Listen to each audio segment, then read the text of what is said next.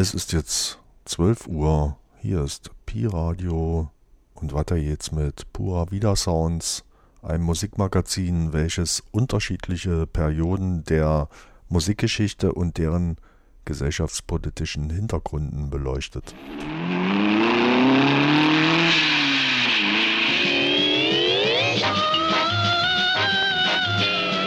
Hallo, hier ist Pi Radio. Piep, piep, piep, wir haben uns alias 884 PBB.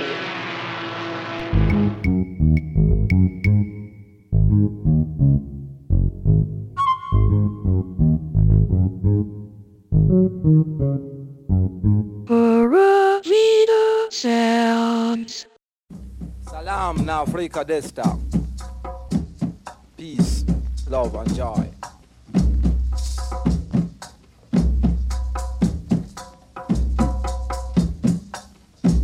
Greetings once again from the Rastafari brethren.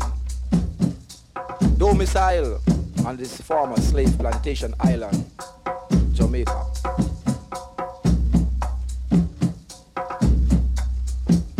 Jamaica is an island in the Caribbean. They say Caribbean, but if I remember clearly, Seid gegrüßt, verehrtes Pura Vida Sounds Publikum. In dieser Ausgabe unseres Musikmagazins steht diesmal nicht wie gewohnt Musik im Vordergrund, obwohl natürlich auch wieder genug zu hören sein wird. Wir beschäftigen uns heute mit einer Glaubensrichtung und deren Ursprüngen. Rastafari ist Thema dieser Sendung. Eine religiöse Strömung, die sich im Jamaika der 30er Jahre gründete. Einem Land, das 1494 von den Spaniern kolonisiert wurde. Bis zum Ende des 16. Jahrhunderts hatten sie praktisch die gesamte Ureinwohnerschaft der Insel ausgelöscht und mussten deshalb Sklaven aus Afrika als Arbeitskräfte importieren. Mitte des 17. Jahrhunderts fielen die Engländer ein und besiegten die Spanier. Schon damals konnten einige Sklaven die Kriegswirren nutzen, um ins Landesinnere zu fliehen und dort unabhängige Siedlungen aufzubauen. Hunderttausende Sklaven arbeiteten jedoch weiterhin in der jamaikanischen Zuckerindustrie, die stetig wachsen musste, um den steigenden Zuckerbedarf Europas decken zu können. Immer wieder kam es dabei zu kleineren und größeren Auseinandersetzungen zwischen geflohenen oder noch gefangenen Sklaven und den englischen Kolonialherren. 1808 war der Sklavenhandel von den Briten bereits abgeschafft worden, die Sklavenhaltung jedoch noch nicht. 1831 kam es in Jamaika deshalb auch zum größten Sklavenaufstand in der Karibik. 60.000 der 300.000 Zwangsarbeiter nahmen daran teil. Folge dieser blutigen Aufstände war 1834 das Ende der Sklaverei in Jamaika. Viele Ex-Sklaven gingen danach ins Landesinnere, wo sie rudimentär Ackerbau zur Selbsterhaltung betrieben. Einige arbeiteten aber weiterhin bei ihren Großgrundbesitzern. Nun, fehlende Arbeitskräfte wurden durch Inder, Chinesen, Libanesen und Syrer ersetzt. Die Lebensbedingungen der meisten Exklaven im ländlichen Raum verbesserten sich jedoch kaum, was um 1920 zur Landflucht führte. Kingston hieß das Ziel. Hier in der großen Stadt hofften sie, Arbeit zu finden. Schon damals hatte Äthiopien für viele schwarze Jamaikaner besondere Bedeutung erlangt. Einige Bibelstellen, in denen Äthiopien als Land Gottes genannt und mit ägyptischen Prinzen in Verbindung gebracht wurde, bezeugten, dass afrikanische Geschichte nicht, wie damals langläufig behauptet, erst mit der europäischen Kolonialisierung begonnen hatte. Außerdem war es Kaiser Menelik II. 1896 gelungen, die Italiener zu besiegen und Äthiopien so als eines der wenigen afrikanischen Länder von der Kolonialisierung zu bewahren. Gründe genug, um synonym für Stolz und Unabhängigkeit der schwarzen Bevölkerung zu werden. Das Land Gottes, in das eines Tages alle freien Schwarzen zurückkehren sollten. Diese Strömung entwickelte sich zu einer politischen Bewegung, die sich Äthiopianismus nannte und natürlich auch ihre musikalischen Spuren hinterließ. 1955 behandeln deshalb auch Lord Levy und die Jamaican Calypsonians in ihrem Song Ethiopia die Positionen des Äthiopianismus.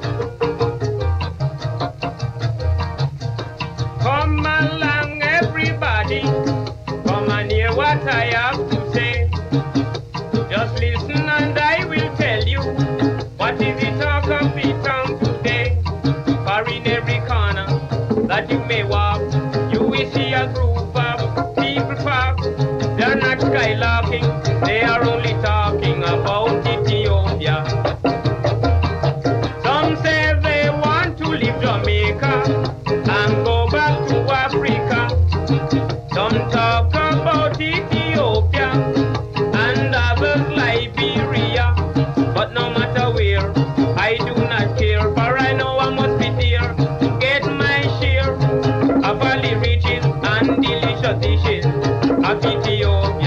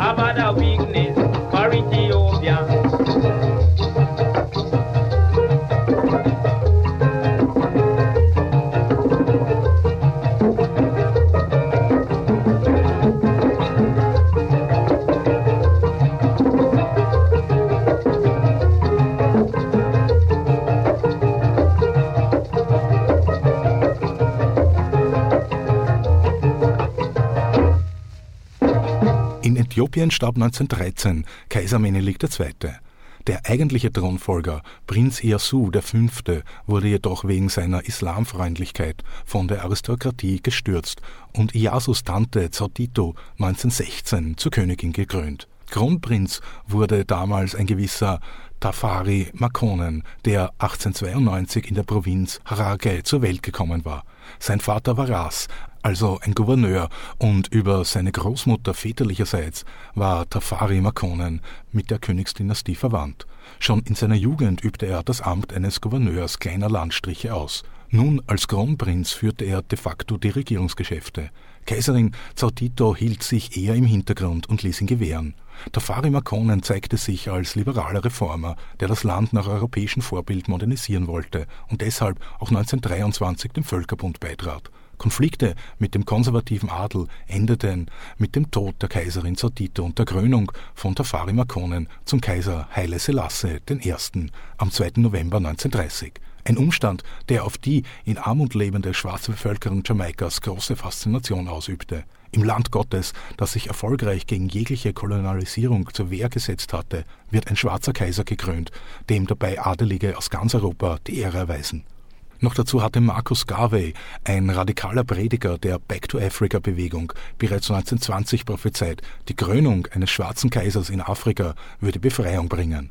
Kein Wunder also, dass aus Haile Selassie der Messias der Rastafaris werden sollte. Bevor wir uns aber ausführlicher mit Marcus Garvey beschäftigen, hören wir uns bei The Fate of Rastafari noch Laurel Atkins Preisung des Messias Haile Selassie an.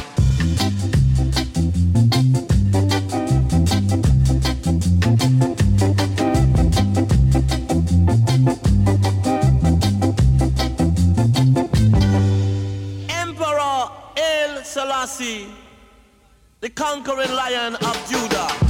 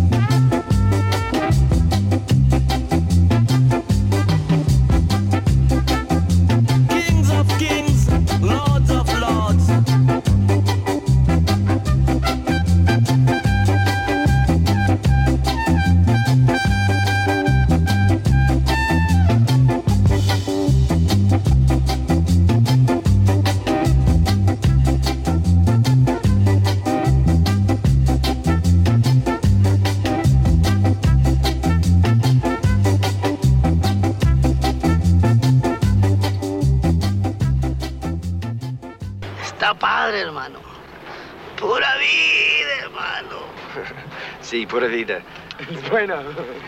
Markus Garvey, den wir vorher mit seiner Prophezeiung der Krönung eines schwarzen Königs erwähnt haben, rief 1914 in Jamaika die United Negro Improvement Association, abgekürzt UNIA, ins Leben.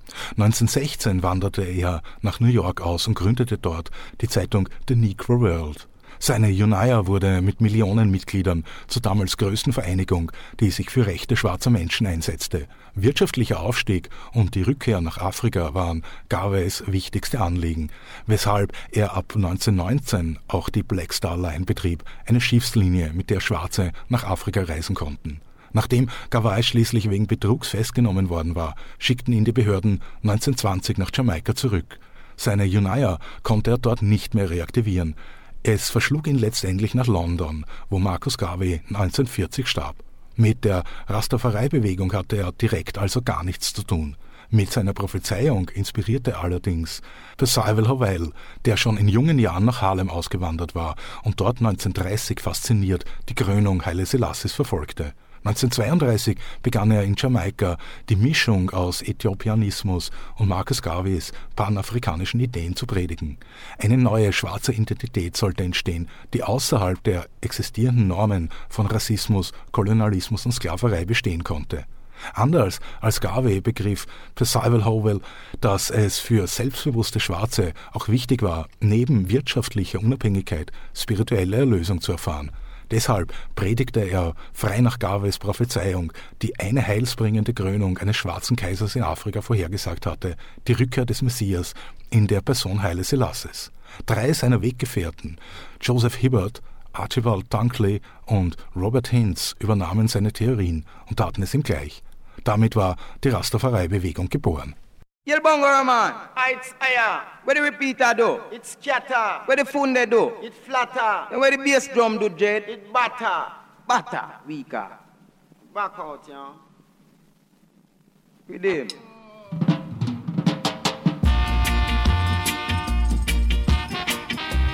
Then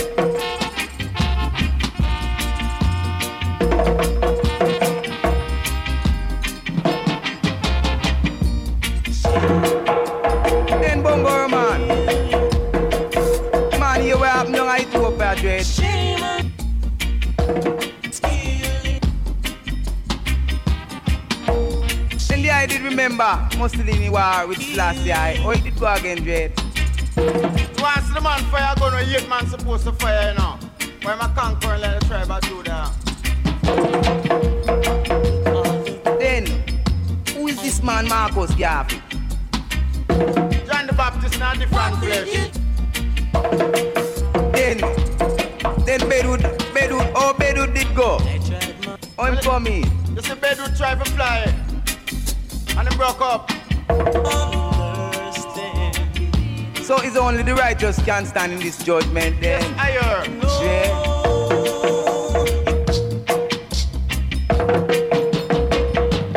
But Jah did don't show you. When the time is near at hand, there shall be romance and romance of war. See a rumor shall come in one year, and a rumor and get and violence shall be the land. It's just a rumor. Men and people are scatter. 52 nation crown in 1930. Well, all I and I have to do is just live up, Dre. Continually and praise the Most High. Rastafari. How we got would have to say what them to say. A king shall crown and he shall prosper. Oh, yeah, them ask who is the king of glory?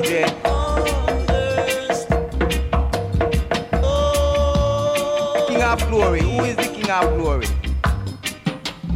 See strong and mighty to the side of the city of the great king. Ja, Rastafari. Right. Selassie stand firm then, Dread. Greatest dedicated Christian. Maka. Maka of the rhythm then. Funde. Funde of the rhythm. Bass drum. hear something with it. Repeater.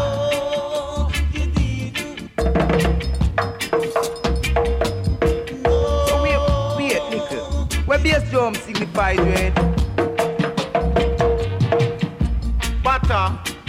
Where funde signifies. flatter, Where, where repeater. scatter. Where scatter. Man, you ready?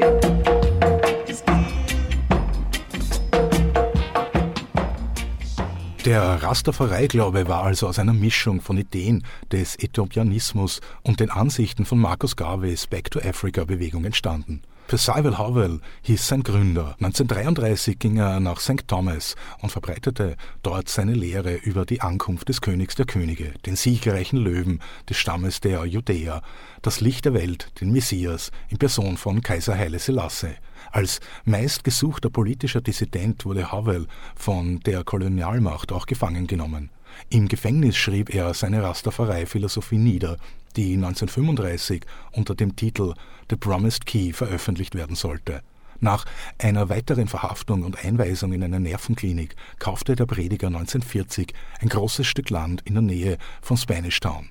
Dort im Pineapple eröffnete er die erste selbstverwaltete Kommune für Rastafaris. Hier konnten sie ihren Glauben an Haile Selassie frei ausleben. In ihrer Blütezeit beherbergte Pineapple bis zu 5000 Menschen, die in der eigenen Landwirtschaft auch hart arbeiten mussten, um von den Erträgen leben zu können. Diese Gemeinschaft außerhalb der Gesellschaft funktionierte ohne Polizei, Gerichtsbarkeit und Steuern und war der Regierung wahrscheinlich genau deshalb auch ein Dorn im Auge. 1954 zerstörte sie Pineapple, das dann 1958 endgültig aufgelöst wurde. Daraufhin zogen die Rastas in die Ghettos von Kingston, wo sich schon in den 30ern landflüchtige Schwarze auf der Suche nach Arbeit angesiedelt hatten. Beardsmen wurden die Neuankömmlinge damals noch genannt, da sie ihre langen Bärte im Stil Haile Selasses wachsen ließen. Die berühmten Dreadlocks kamen erst später dazu. In Kingston ließen die ersten Konflikte mit der Polizei nicht lange auf sich warten. Ideologische Differenzen gab es auch mit den Gewerkschaften. Aufgrund ihrer Vergangenheit als Sklaven hielten die Rastafaris nämlich nichts von Lohnarbeit und konnten somit den Bemühungen der Gewerkschaften, die Rechte der Arbeiter zu stärken, natürlich so gut wie gar nichts abgewinnen. Für sie gehörten alle Repräsentanten staatlicher Institutionen zu den Downpressers des verhassten kolonialen kapitalistischen Systems, das nach dem biblischen apokalyptischen Babylon benannt und vollkommen abgelehnt wurde. 1958 organisierten Prince Emmanuel und Mortimer Planner die Universal Coronation of Rastafari, ein Event, zu dem tausende Rastafaris pilgerten, um über Politik, soziale, philosophische und religiöse Themen zu diskutieren. Reason wurde das in der Rastersprache genannt. Natürlich wurde dabei gegessen und ausgiebig Hanf geraucht. Mortimer Planners Haus in Trenchtown war Treffpunkt vieler Musiker, die sich dort auch gedanklich austauschten und jammten. Unter ihnen der junge Bob Marley, dessen Manager Mortimer Planner später kurzzeitig werden sollte. Im Osten Kingston gründete dann Oswald Williams eine Rastafari-Gemeinschaft in Rockford. Hier machte er sich daran, die Musik der Rastafaris und den Reggae zu revolutionieren. Als Grundlage dienten ihm afro-jamaikanische Trommelstile wie Burro und Kumina. Aus Oswald Williams wurde Count Ossie, der um sich die legendäre Gruppe The Mystic Revelation of Rastafari formte. Und genau die hören wir jetzt in The Fate of Rastafari. Tales of Mozambique nennt sich das Titelstück ihres zweiten Albums. Events of the day become history of tomorrow. Hence, a nation without the knowledge of its past history is like a tree without roots.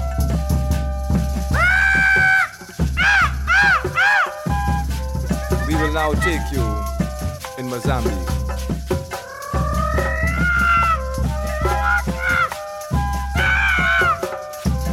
This is a landmass situated at the southeasterly tip of Africa, where Vasco da Gama, after rounding the Cape of Good Hope successfully in 1492, landed in Mozambique high fever and his ship wrecked.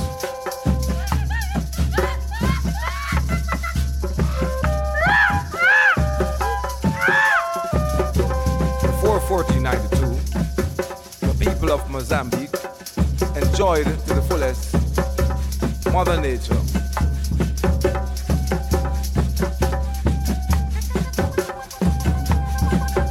They had total freedom in expressing the art, craft, the culture.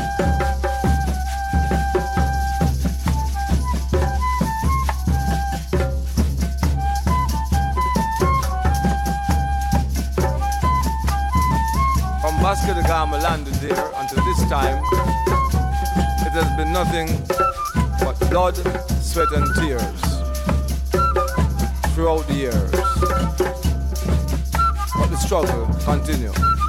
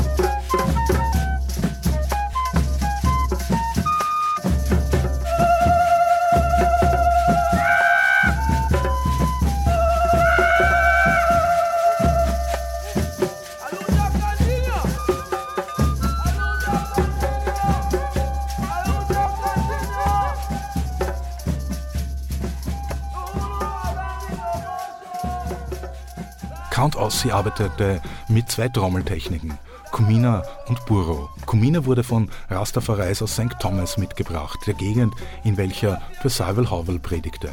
Burro war in den Slums von Kingston weit verbreitet, hatte ebenfalls afrikanische Wurzeln und stammte noch aus der Sklavenzeit, in der die Songs der Burro Man bereits entstanden waren. Nun lebten sie in den Ghettos Kingston, wo auch Count Ossie die Burro-Technik erlernte.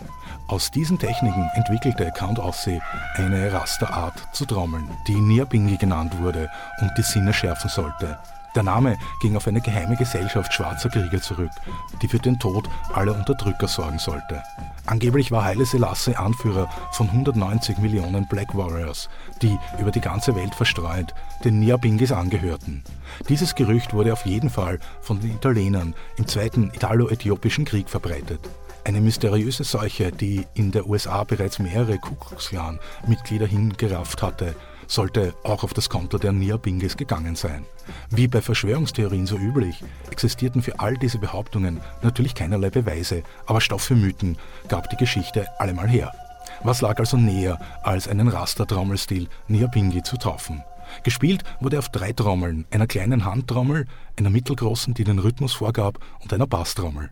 Count Ossie trat damit bei verschiedenen Veranstaltungen in Kingston auf und spielte 1959 mit Prince Buster die Single Oh Carolina ein, die von vielen als die erste Ska-Nummer gesehen wird. 1968 folgte eine Aufnahme mit Roland Downer. Ayuyu Wa heißt sie und ist jetzt bei Pura Vida zu hören.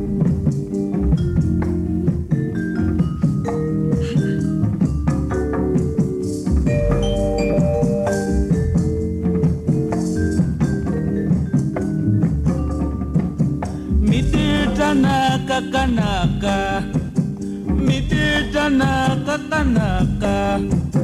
Midu tanaka kanaka la jojoa anta, midu tanaka kanaka midu tanaka kanaka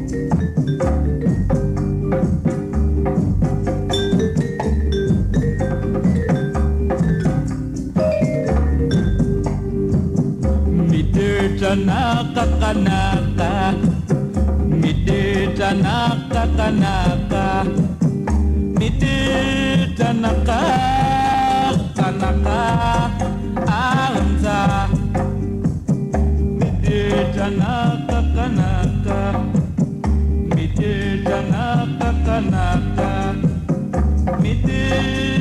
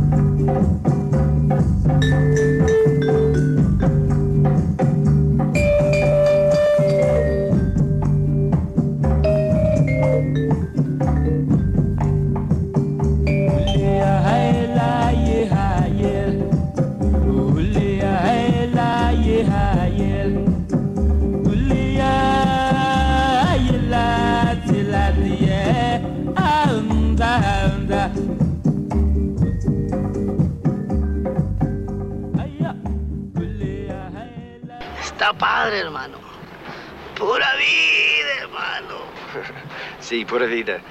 Bueno.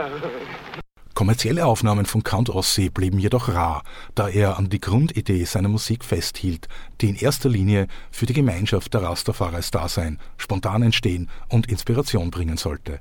Count Ossie verbrachte die meiste Zeit in einer Rastafari-Gemeinschaft bei Varika, die in den frühen 70ern auch zu einem kulturellen Zentrum wurde. 1973 integrierte er dort die Bläsergruppe The Mystics in seine Trommelgruppe und nannte diesen Zusammenschluss The Mystic Revelation of Rastafari. Cedric Brooks, Saxophonist der Mystics, war ein alter Schulfreund Count Ossies und hatte in den 60ern einige Zeit in Philadelphia verbracht, wo er Kontakte zur Kommune von Sun Ra's Orchestra knüpfte. Das Debütalbum Coronation der Mystic Revelation of Rastafari war demnach auch eine Mixtur aus rhythmischen Trommeln, gesprochenen Texten und avantgardistischen Jazzphrasen. Auch das zweite Album Tales of Mozambique war eindeutig von John Coltrane, Albert Ayler und Sun Ra beeinflusst worden. 1976 verstarb Count Ossie unglücklicherweise bei einem Autounfall. 1983 wurde posthum noch ein letztes Album der Mystic Revelation of Rastafari veröffentlicht. Wir hingegen wollen uns nun den Opener ihres zweiten Albums widmen. Den Titeltrack Tales of Mozambique haben wir ja heute schon gehört, weshalb wir nun die Eröffnungsnummer Sam's Intro nachlegen. Thank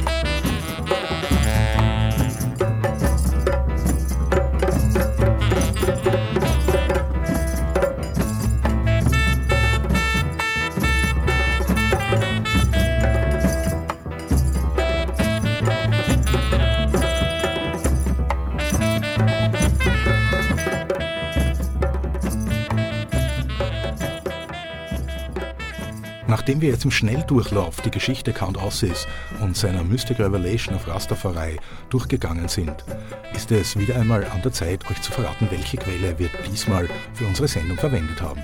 Dabei treffen wir auf alte Bekannte, Soul Jazz Records, ohne die es einige Pura Vida Sounds Ausgaben wahrscheinlich gar nicht geben würde, haben ein Doppelalbum auf den Markt geworfen, das sich mit Herkunft und Entstehung des Rastafari-Glaubens beschäftigt und natürlich auch seine musikalischen Ausformungen präsentiert. In erster Linie sprechen wir hier natürlich von Reggae, aber Count Ossie hat uns zuvor schon bewiesen, dass die Musik der Rastafari auch darüber hinausgehen kann und sowohl traditionelle Percussion-Elemente als auch Einflüsse des Jazz verarbeiten kann. Schlicht und einfach Rastafari heißt der Soul Jazz Records Release. Erschienen ist er im Sommer 2015. Letztlich ist und bleibt das Markenzeichen der Rastafaris schlechthin aber doch der Reggae, den vor allem Bob Marley in den 70ern weltweit bekannt machte.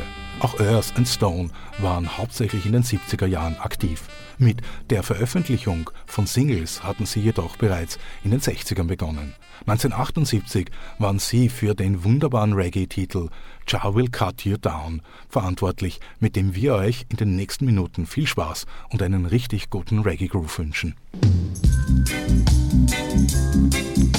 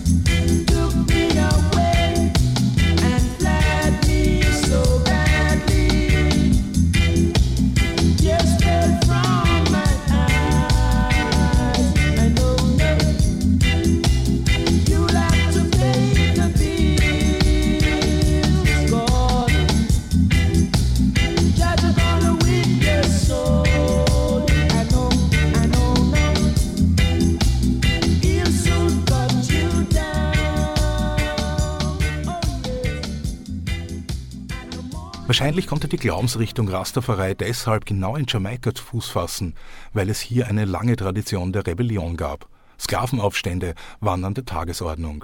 Nicht nur gegen die Unterdrückung der britischen Kolonialmacht richteten sich die Proteste, Sklaven setzten sich auch gleich scharenweise ins Landesinnere ab, wo selbstverwaltete Siedlungen abseits der geltenden Gesetzeslage gegründet wurden. Aus diesem Geist zog der Glaube seine Kraft und lehnte weiterhin jegliche Bevormundung durch das politische und soziale Establishment, also durch Babylon, kategorisch ab. Eine Mischung aus Animismus, Teilen der Bibel, den Ideen Markus Garveys und hinduistischer Philosophie war es letztendlich also, die den Grundstock zu dieser subversiven Lehre bildete, die ihre Renitenz auch in der Sprache ausdrückte. Me wurde zu I, I and I. Ein I, das immer auch für We steht, denn jedes Individuum ist immer nur Teil einer Unity, die aber genau deshalb auch wieder in Inity umgewandelt wurde, also in eine Gemeinschaft vieler Eyes. Unterordnen wollte sich hier niemand, weshalb sich die Rastafaris auch nicht mit dem Wort Understand anfreunden konnten. Unter irgendwas stehen wollte keiner von ihnen, schon gar nicht, wenn es um das Verstehen ging, das für sie eine bedeutsame Angelegenheit war. Diskutiert in Rastafari-Sprache Reason, also ergründen, genannt wurde unter Einfluss von Unmengen Marihuana stundenlang.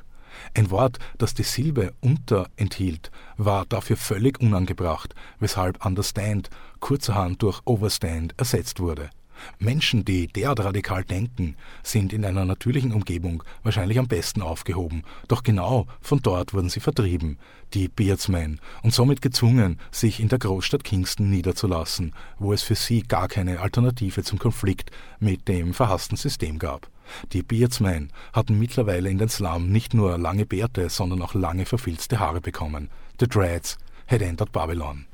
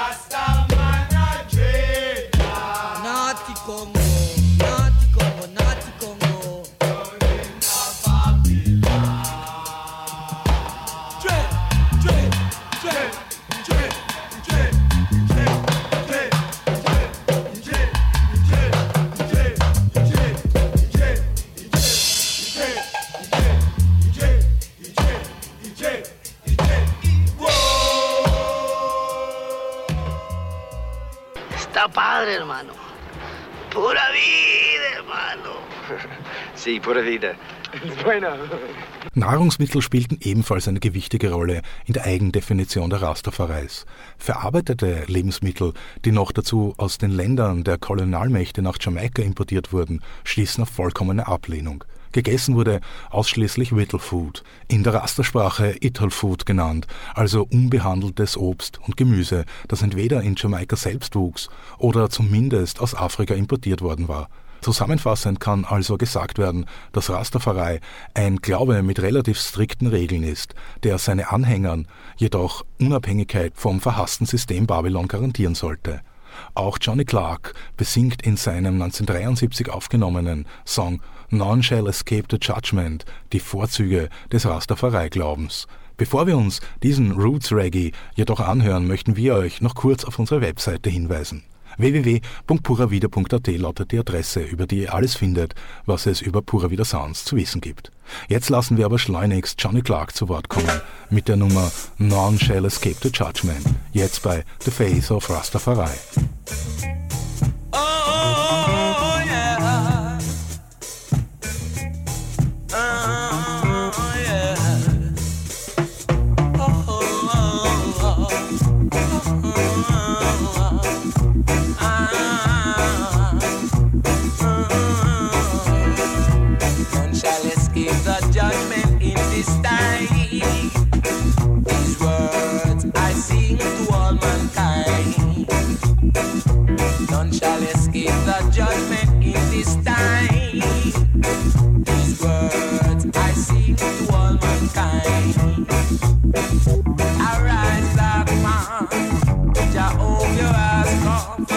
de tus páginas. Declare equal rights and justice. I'm a believer.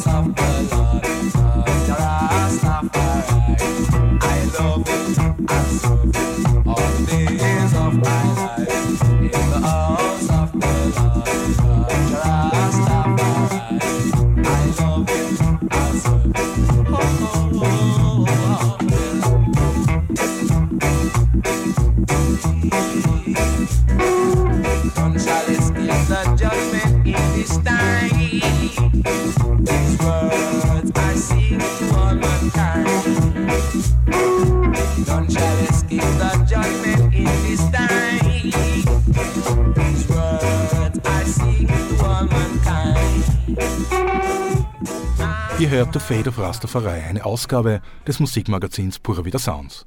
Während in Jamaika die Rastafari-Religion an Popularität zulegte, war das heilige Land Äthiopien am Vorabend des Zweiten Weltkriegs mit einem weiteren Okkupationsversuch der Italiener konfrontiert. Im Zweiten Italienisch-Äthiopischen Krieg gelang Benito Mussolini, was seine Vorgänger 39 Jahre davor nicht geschafft hatten. Äthiopien verlor erstmals seine Unabhängigkeit und wurde von Italien kolonisiert.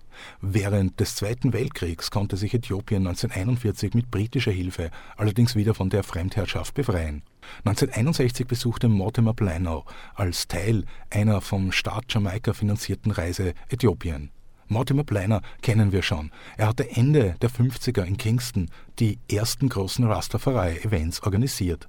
Seine Hütte in Trenchtown wurde zum Tummelplatz für Musiker und später sollte er kurzzeitig Manager der Wailers werden. Bei seinem Besuch im Heiligen Land traf er natürlich auch den Löwen Judäas, Haile Selassie selbst. Damals manifestierte sich sein Wunsch, den Messias nach Jamaika zu holen. Unterstützt wurde er dabei vom jungen Senator Norman Manley, Sohn des PNP-Vorsitzenden Michael Manley.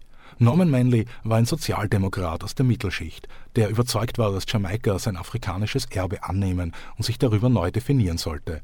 Rastafari als Bewegung der unteren Schichten drückte genau das aus und kam ihm deshalb gerade recht. 1972 wurde Norman Manley Premierminister, aber schon zuvor, am 21. April 1966, ging der Wunsch Planos und Manleys in Erfüllung. Haile Selassie besuchte Kingston und verursachte dabei einen bis dahin noch nie gesehenen Menschenauflauf. Ein wahrlich erhebender Moment für alle Rastafareis, ein glorreicher Augenblick. Und wer wurde dazu auserkoren, dieses einmalige Erlebnis musikalisch zu begleiten? Count Ossie und die Mystic Revelation of Rastafari natürlich. Wer denn sonst? Percival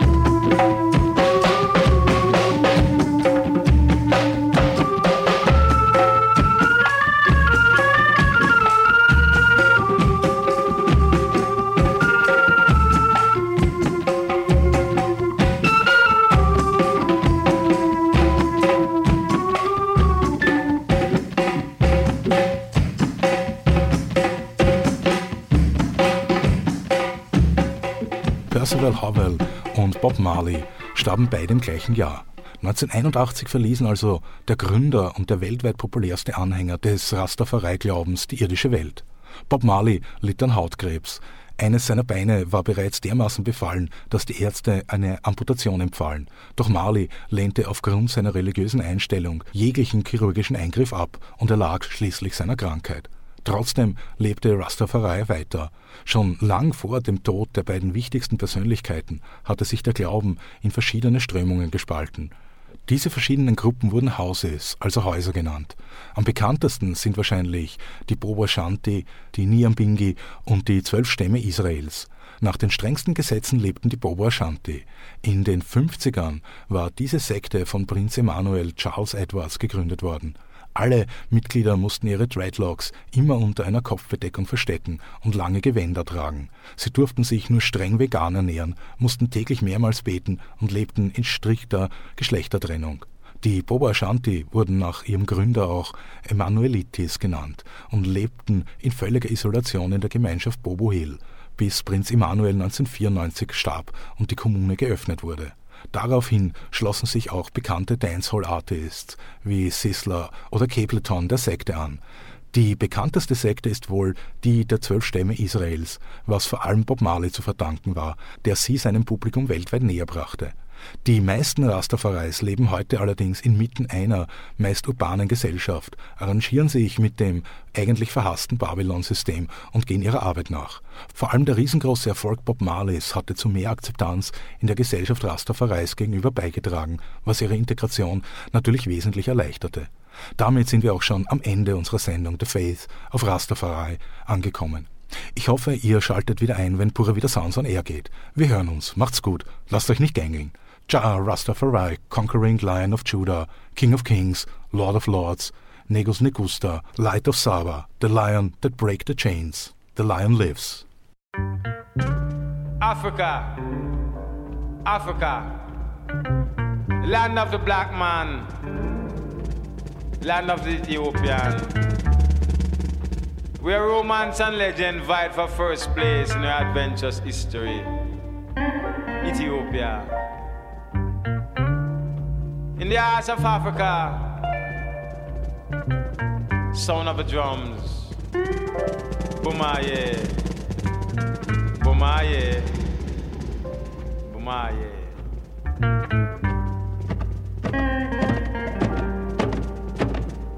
Bumaye,